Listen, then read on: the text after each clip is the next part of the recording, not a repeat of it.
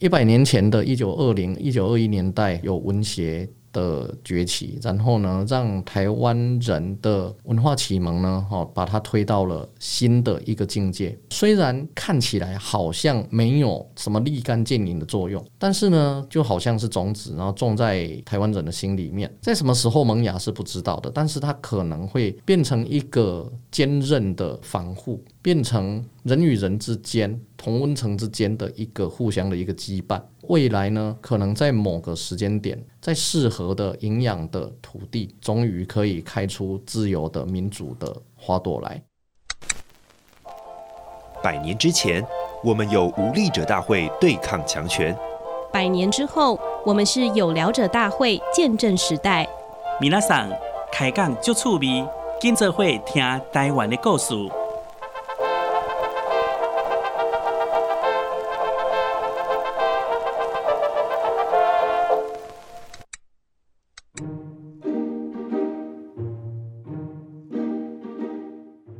各位听众朋友，大家好，我是本日大会总召郑清红，欢迎收听由台湾新文化运动纪念馆发起的有聊者大会 Podcast 节目。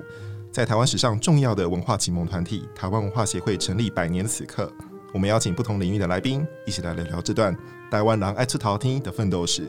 以及这段历史和当代台湾的连结。今天这一集，我们非常荣幸邀请到知名藏书家、活水来策房主任 （A.K.A. 藏书界主野内丰）啊、哦，好长。的 黄振南老师来到我们现场，欢迎震南老师。Hello，大家好。好，那如果大家有 follow 老师的这个脸书专业的话，应该都会对活水来测房这个粉砖不陌生哦。因为有的时候在粉砖上面会跟着时事议题抛出一些相对应的资料，马上为大家跨越时空带来那个时候台湾人的或台湾历史上发生的这些事情。那郑南老师呢，当然在历史书写普及这方面也相当有成绩哦。像台湾史上最有梗的台湾史哦，就是目前台湾这个食谱创作当中，真的是可谓不败神作。这样已经出版好久了，对不对？出版四五年了，四五年了。然后现在还不时在这个畅销榜上面还会看到它冒出来。偶尔啦，大概看定了，没去想，没去想。对，然后还有。后面有呃，真正以藏书家身份出道的这一本《藏书之家》，我和我爸有时还有我妈。哎，对对，这本也拿了金鼎奖，对不对？感谢感谢。对对对，那不管是在藏书或者是说历史普及上面，其实郑老师都相当有心得哦。那我觉得也非常符合这一次邀请老师来跟我们聊聊文学百年这个主题哦。因为我觉得，呃，通常我们在聊这段历史的时候，就会觉得它有点距离感。那老师一开始在写作这个历史普及的时候，我觉得应该也是有类似的问题意识，要怎么样把以前台湾发生的这些事情哦，就是在学校教科书里面看不到这些历史，用更诙谐或更有趣、更吸引人的方式呈现给大家。那我觉得在日本时代的这些台湾人，当时的知识分子，然后他们的运动啊，乃至于文化协会本身。不知道郑老师当时在写这一段历史的时候，或者是你在阅读这些史料的时候，你对于这段历史或他这些前辈们他们做的这些事情有什么样的感觉？啊，我在书写这一段历史跟别人可能不太一样的部分，就是我比较。有利的一个地方在于说，我那时候收藏了蔡培火本人的日记。嗯，事实上，我是先有了这一份文献啊，先有了他的日记，然后我才去研究那一那一个时期啊的民主运动，那一段时期的文化运动。对，因为在这之前，呃，我对蔡培火事实上并没有那么熟悉。当然，后来呢，在旧书店呃，因缘际会拿到，就取得了他的日记之后呢。我就觉得说，我有责任哈，以及有必要了解它的后面的价值啊，所以我就对于蔡培火日记啊，或者他的旁边的一些伙伴啊，他的快乐小伙伴们 啊，林献堂啊、蒋渭水啊、哈那叶荣钟啊等等之类的，对他们的传记啊或日记啊，哈相关的评述等等，也都做了一些研究。所以像呃我那时候收藏的这一批蔡培火的东西，里面有一本。笔记本里面是他写信的信稿，嗯，他会先，呃，把要写的信呢，在那一本笔记本上先拟一个草稿，然后会在上面涂涂改改，确定好这个信呢，哈，要怎么写之后，再把它抄在信纸上，然后再寄出去。那这一份笔记本呢，翻开来第一封信就是一九一五年，他在同化会运动呃失败之后，然后他也被本来正职的学校给这个赶出去 fire 掉，对，因为他参加了竞技的这个运动了哈，所以呢，他第一封信就是写信给林献堂，就是跟林献堂讲说，去年同化会运动的时候啊，哈，然后有机会跟您哈见面，然后呢一起办做一些运动这样子。那今年呢，因为我失去了这个教职的这个工作，然后我心里想说，要带领台湾人追求更幸福的一个境地呢，必须要有更高的学问，所以他决定要到日本去读大专。嗯、那时候台大要到一九三零年代才会诞生，所以那个时候台湾是没有大专可以读的。蔡培火他就必须要到日本才能接受到更高的教育。可是他说。他已经把他的存款，以及跟在那个台南和他的好朋友台南高家、高在德、高在柱等等人借了钱，但是船票钱啊等等还是不够，所以就跟后来我封为社运提款机的林献堂。林先生，其实这封信就是要钱的。嗯哼，对。那我那时候收藏到这一份信稿的时候，其实是还蛮兴奋的，因为我好像看到了，啊，后来影响了一连串的民主运动以及文化运动的那一个起点就在我的手上。这个同话会呢，事实上也揭示了当时的一个想法，就是说，我们是要追求民主还是民族？在这之前，台湾人的尤其是武装抗日运动，基本上它还是在一个民族运动的框架之下。比如说，在这一样是一九一五年，好，那时候发生的西来庵事件，哦，又叫达巴尼事件。于清芳呢，他的自称是明教，好的这一个罗教的嫡系的法脉啊，然后呢，担任征伐天下大元帅。他的目的是要推翻台湾总督府，自立大明慈悲国。听得出来，他其实就是民族主义，他就是要把啊日本人赶出去，然后呢建立一个就是汉人的一个国度这样子。嗯可是呢，从同化会他们的要求就是，我们并没有要把日本人赶出去，啊，他也是办不到的一个事情了。所以我们要要求的是台湾人跟日本人。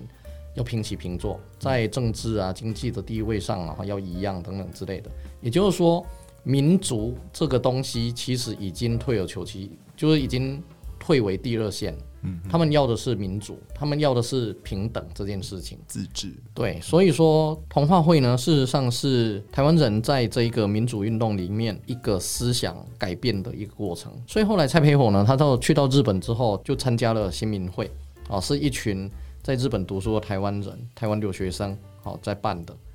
那这时候他们在日本呢，就办了这个《台湾青年杂志》，啊，是台湾第一份这个社论杂志。同一时间呢，哦，我们要讲到在台湾的蒋渭水。蒋渭水虽然他没有出国留过学，等一下那时候到日本也不算出国了，啊，就是说，对，蒋渭水虽然没有留学的经验。但是他其实也蛮向往这件事情的，但他没有那个机会，也没那个时间。后来其实有一个机会让他算是完完成了他的留学梦，就是治警事件的时候呢，他后来被关进监狱里面，关了几个月嘛。在监狱的时间呢，他去搞到了一份早稻田大学的政治经济讲义录，然后他就在监狱里面把它刻完。对，所以蒋渭水呢，他就说。我入监狱就好像进入早稻田大学一样，然后我出狱呢，哎，刚好把那些讲义读完，然后我出狱就等于感觉上我好像从早稻田毕业了这样，就拿了毕业证书。对，没有错。对，老实讲，其实这想法也是蛮有趣的啦。哦，那但是你也可以想象啊，他是对于啊读早稻田是多么的向往啊，所以事实上他是这一个出国留学，算是蒋渭水的一个。未竟之梦这样子，所以不管是在嗯、呃、日本的这些留学生的同话会，或者待在台湾，但是呢，呃，也还是很想留学，很想去外国吸收到新知的蒋渭水。其实这一群人呢，哈，他就成为了后来一九二零到三零年代文化启蒙主要的领导者。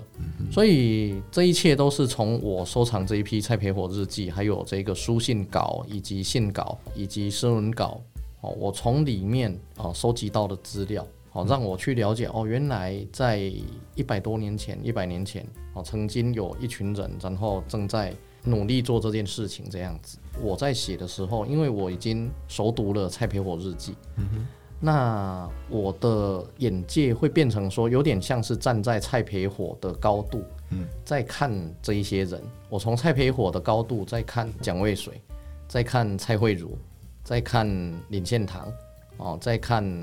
呃林茂生，哦等等之类的。在蔡培火日记的笔下呢，这些人都不是我们一般人觉得是哦历史课本才看得到的，就高高在上的伟人。在蔡培火的日记里面，这些人除了林献堂之外，基本上其他人都等于是他的平辈，有点像是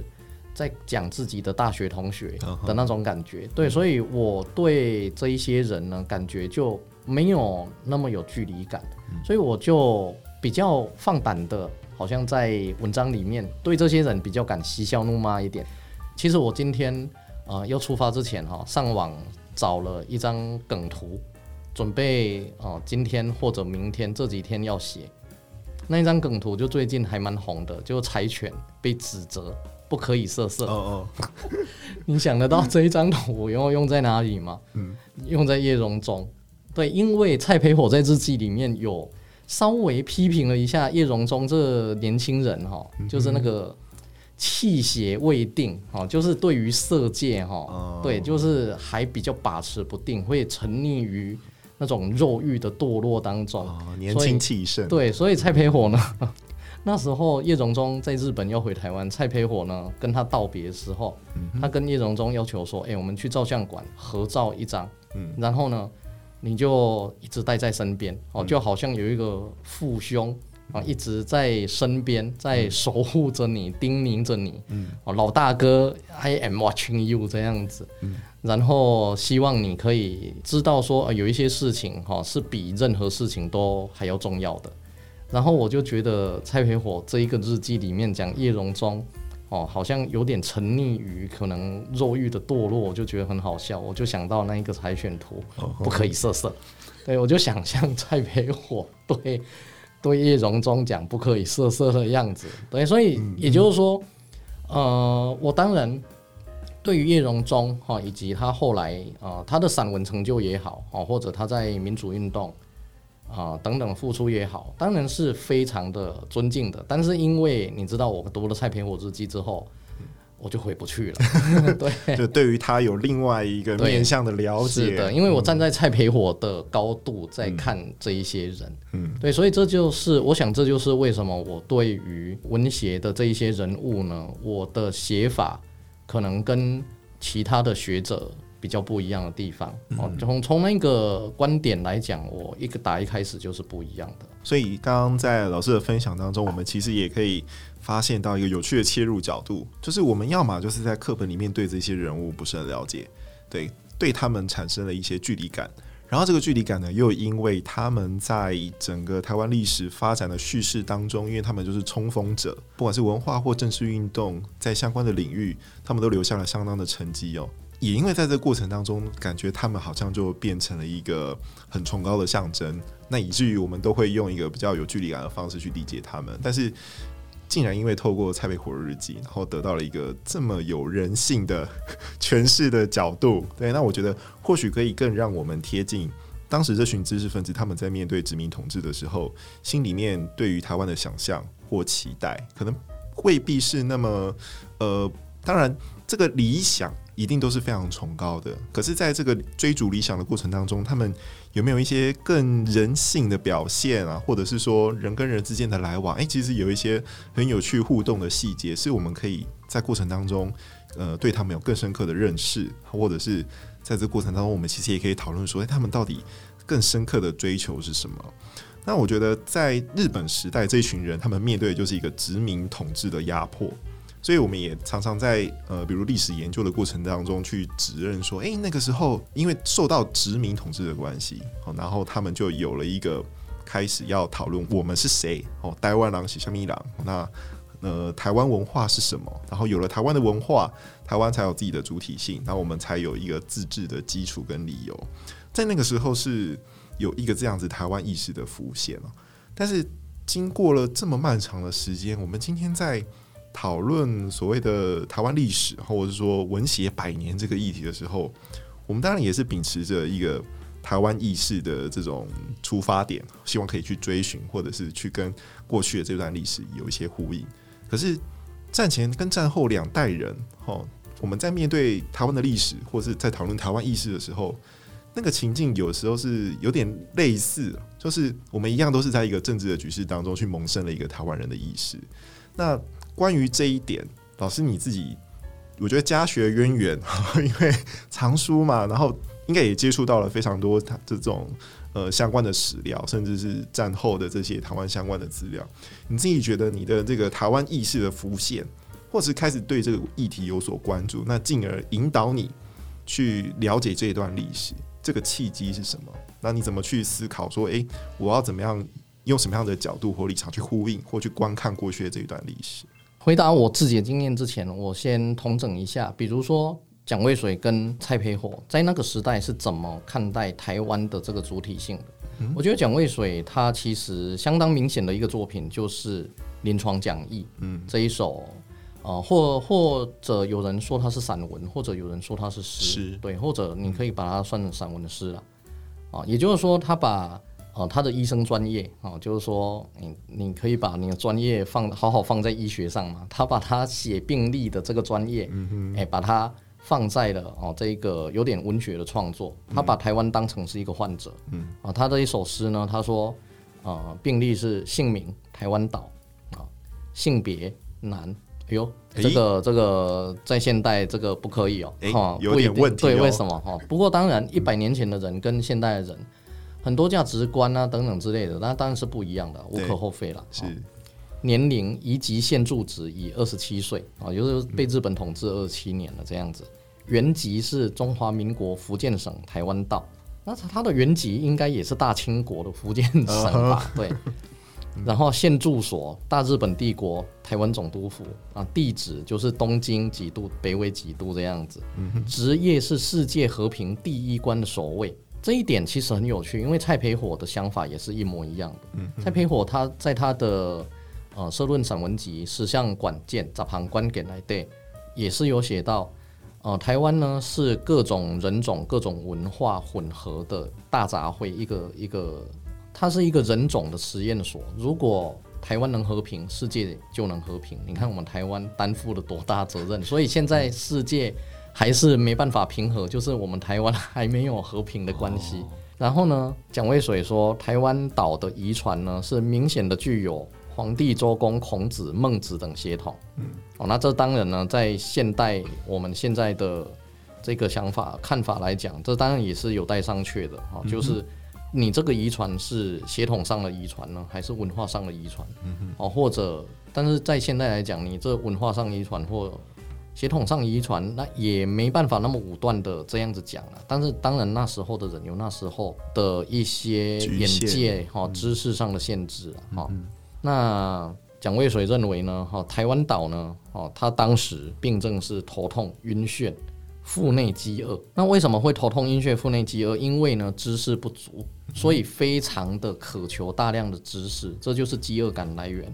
所以他下的这一个诊断呢，哈，是世界文化的低能儿，嗯，啊，就是周星驰的电影的。如果我没看错，两位呢，哈都是都是低能儿这样子。对，蒋渭水当时就认为，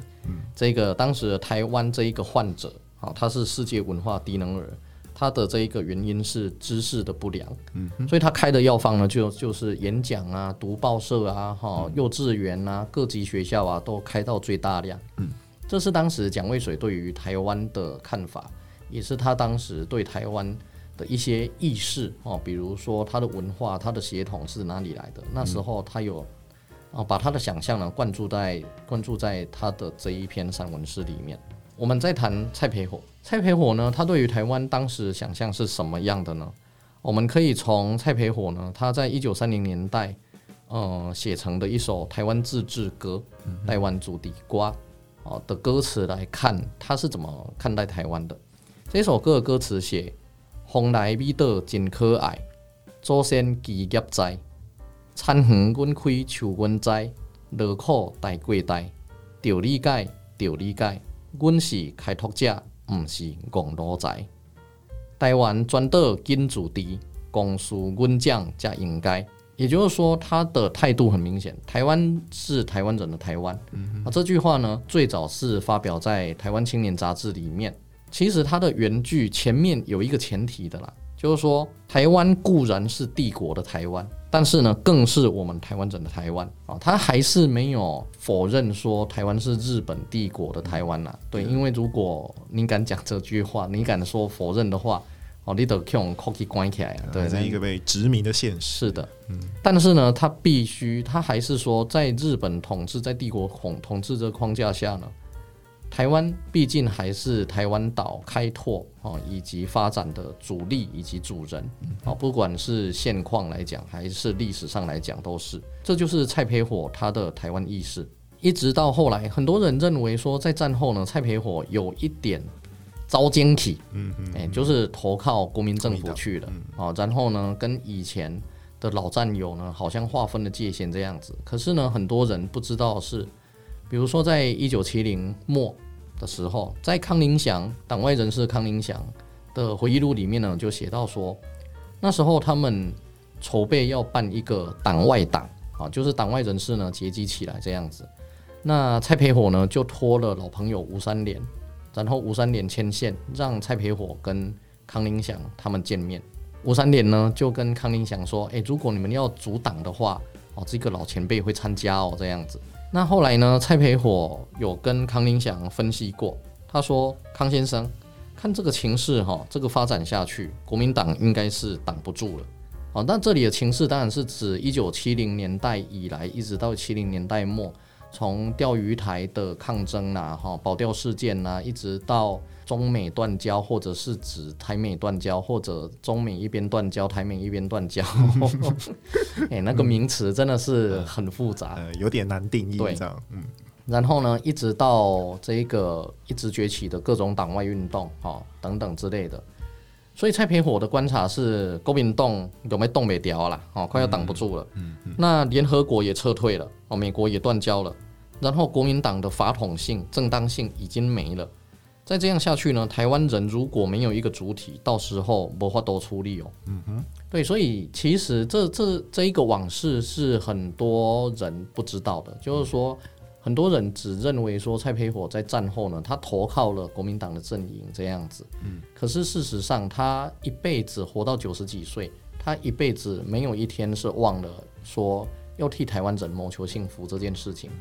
蔡培火呢，在讲这一些话的时候呢，事实上他也已经是九十高龄了。你九十高龄的人，你健康状况再怎么好，那也是坦白讲，也是将死之人了啦。但是他还是有这样的一个觉悟跟决心以及行动力，他想要去鼓吹新一代的年轻的台湾人，就好像他们当年这一些年轻人办《台湾青年》杂志一样。嗯哼，对，所以我觉得蔡培火的这一个台湾的主体性。虽然说他好像在日治时代是承认哦，我们是被呃殖民统治的，我们上面有一个日本的这一个政权在，或者他在战后呢是在国民党里面，他也是承认中华民国是台湾目前的主人，是一个统治者。嗯，对。但是呢，不管上面有谁统治，他在这一个体制之下，他还是一直保有台湾的一个主体性。那刚刚讲到党外。运动呢？好，这就要就顺便可以讲到哦，刚刚呃总招，好，刚刚总招问我的这个问题，就是说，那我家或者我的这个台湾意识是如何培养的？嗯、那事实上，就在蔡培火讲这一番话的一九七零年代末，也就是我父亲大量的在收集阅读党外杂志的时候，像我曾经就很好奇问我父亲说：“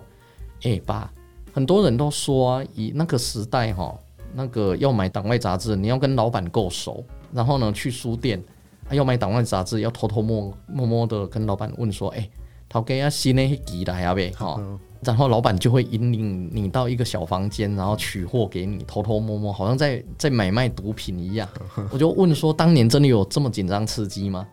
我爸就说：“哼，我是什么人？哎、欸，我买家我直接行入去册店内底，头家主动的给我小姐嘛，哎。”新的来啊，新的来啊，嘿，你买不？嗯、哼对，也就是说，我爸那时候其实就是大量的在买这一些党外杂志哦。那买到老板都知道熟客了这样子。所以呢，事实上那时候我爸对于这些东西，他很早就启蒙了啦。哦，那包括后来呢，嗯，我们乡下地方那时候，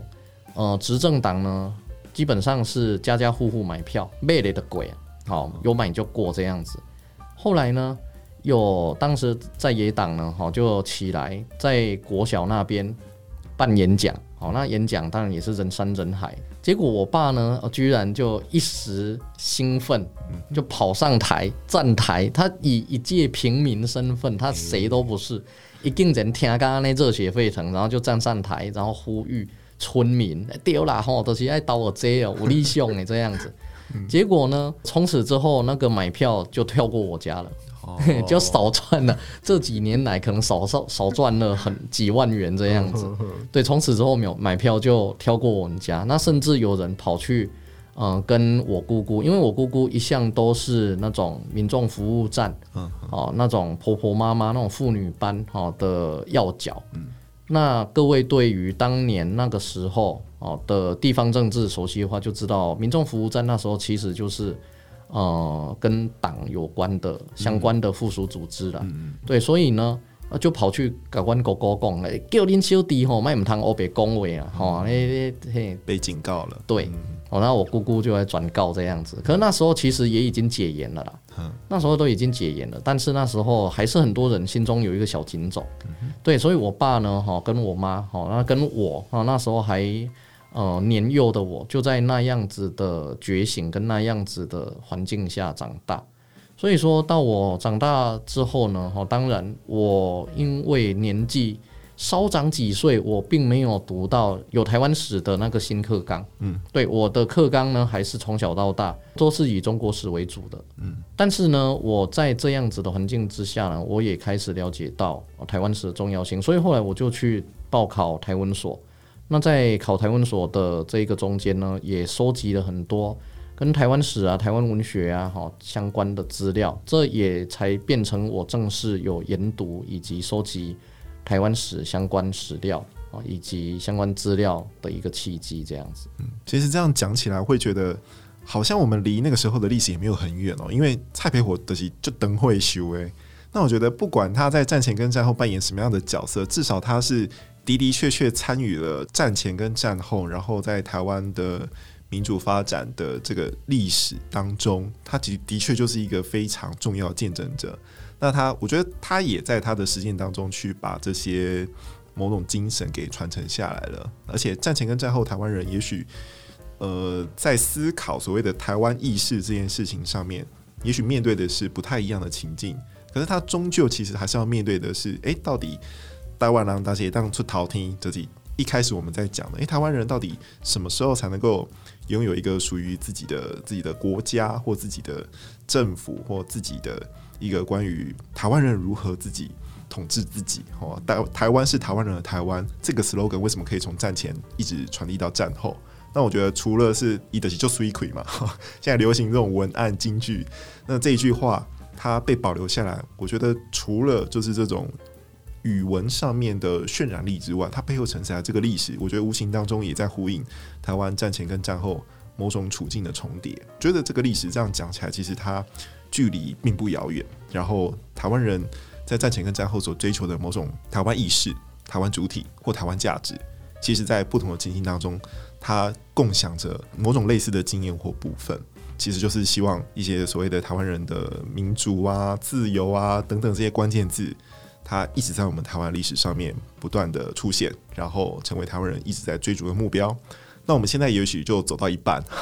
台湾的这个民主哦，虽然就是在整个世界上面的表现哦是非常的相当亮眼的哦，可是它同时也许很脆弱，它也在面对不同程度的挑战哦。那甚至到底被这个上面听多，这是台湾人爱出头天，台湾人无法都出头天。我觉得这其实大家对于台湾的未来都有很多不一样的解读或诠释，大家心里面都有一个台湾的样子在。最后，因为我们同样也是在。百年的回顾嘛，好，就好像我们今天在回顾文学百年的这段历史一样。也许，呃，五十年后、一百年后，同样也有未来的台湾人会回顾我们此时此刻做的事情。那不晓得郑老师对于百年以后的台湾人，他们会怎么看待现在的台湾？你对于这个问题有没有想法，或者是说有没有可能，诶、很多很多年后，那大家看了《最有梗的台湾史》或《藏书之家》，诶，我们这个时候在讨论台湾的方式是有点有趣的啦，吼，或者是说要勾起大家阅读的欲望，让大家去对于台湾历史更有阅读的兴趣。那你觉得一百年后的台湾人会怎么看我们现在在做的事情？或者是如果真的要有一个关键字的话，你觉得这个关键字会是什么？哦，刚刚你问到说，哦，一百年后或者说若干年后，台湾人会怎么看待我们现在在做的事情？我就想到台湾文学史上很有名的一个故事，就是那个赖何呢，在最后哈生病快要死之前，然后杨云平哦去看他。那赖和呢，跟杨云平聊到这一二十年来，哈，他们在台湾新文学这一块领域上呢，哈，不断的奋斗啊，哈，不断的写作，哦，那到底有没有用？尤其是赖和，他将死之时，事实上已经是这一个皇民化运动哦，那时期已经政治啊或者文化言论环境都已经是紧缩的时候了。所以在赖和将死之前，他看到的是一个。本来他们从新文化运动从一个萌芽期把它带到成熟期，但是现在好像仿佛又被这个局势、被这个战争给扼杀了的感觉，所以奈何他就非常激动的，甚至捂住心口，好非常心痛的，然后喊说：“我们做事情会不会都是没有用的？”那杨云平呢就安慰他说：“贝拉，贝拉，哦，或许现在看好像是没有用的，但是过五十年后，哦，过几十年后，哦。”总会有人记得我们的名字的，总会有人会提到我们的。那杨云平这一段话，当时他只是他是真的这么想，还是他是一个呃安慰奈何的话而已，不得而知。可是他居然成了一个预言，也就是他讲的那一个五十年后，也就是奈何在一九四零年那左右过世的话，加五十年，也就一九九零年代，也就是解严后不久。就开始有了赖和相关的论文研讨会，也就是杨云平预言中了，那个年份几乎完全不差，对他，非常准，对，所以这成为台湾文学史我们在读台湾所有人都知道的一个相当感人也相当激励人心的一个故事。比如说一九二零年代当时的人啊，有一些事情呢，其实我们现在看。那个佩服的其实是他们当时的勇气以及他们的远见，但是他们细节上来讲，他们的一些制式跟一些他们的做法跟我们或许是不一样的。比如说像刚刚我讲的这个临床讲义里面，蒋渭水当时对于台湾人、台湾岛的一些看法，事实上有他当时的一些限制在，嗯，哦，是跟我们现在的考古啊，或者 DNA 啊，或者各种文化论述来讲，不完全相符的。很多东西呢，我们不能用现在的价值观或者角度去啊论断一百年前的人讲的这些事情是对还是不对。对，因为有些价值观呢，有些知识是改变的。对，那我觉得说，呃，文协那时候的人跟现在的我们哦，有一些相同的一个情况，比如说都有殖民者的统治或者统治过哦。或者说，台湾都还不是一个独立的一个国家，嗯嗯，哦，不管是文协的当年，还是我们二零二一年的今天的我们，都是一样的这个框架，对，所以我们就会发现，哎，好像讲起来好像有点相似这样子。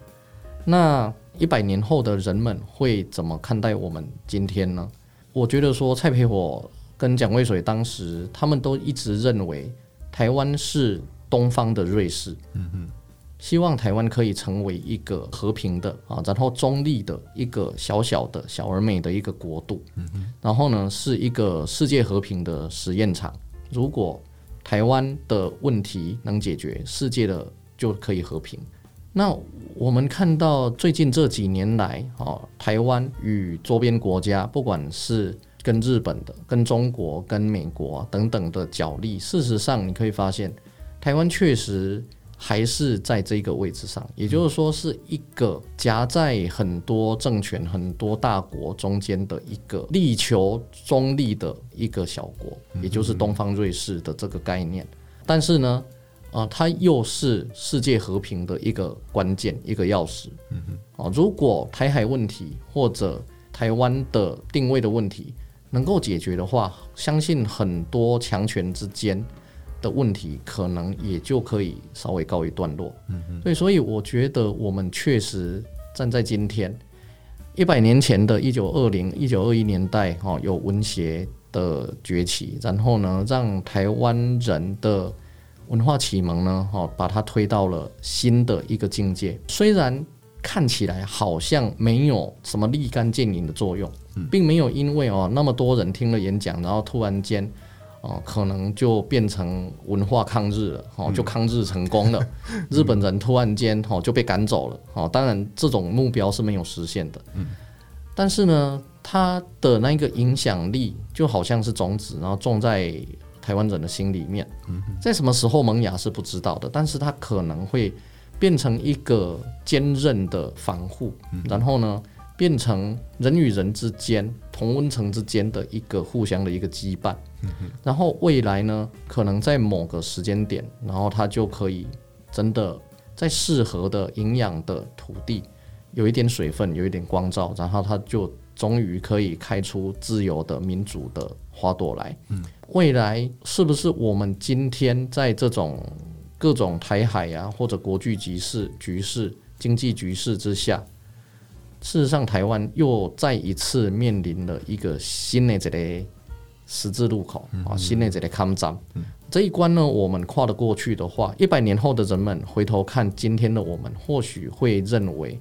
哇，我阿公或者我阿祖那个时代，哇，他们真的很勇敢。我希望是这样子看待的。刚刚郑楠老师的分享有几个关键词，我觉得。其实大家可以掌握，比如说像是勇敢，或者是跨越不同时代，但是同样朝着民主跟自由奔驰而去的这样子的热情。还有一个我觉得可以讨论的叫做羁绊哦。这个词其实象征着台湾跨越不同时代之间对于同样目标的某种追求，那同样也是一个跨越时代的关系的建立，就好像我们今天在百年后的这个此时此刻重新回去看文学前辈们的努力一样，这个羁绊透过我们的实践，透过我们的阅读，透过我们的传唱，透过我们的讨论，让它传承下去。那我们期待未来这样子的精神，这样子的努力，也可以变成下一代台湾人。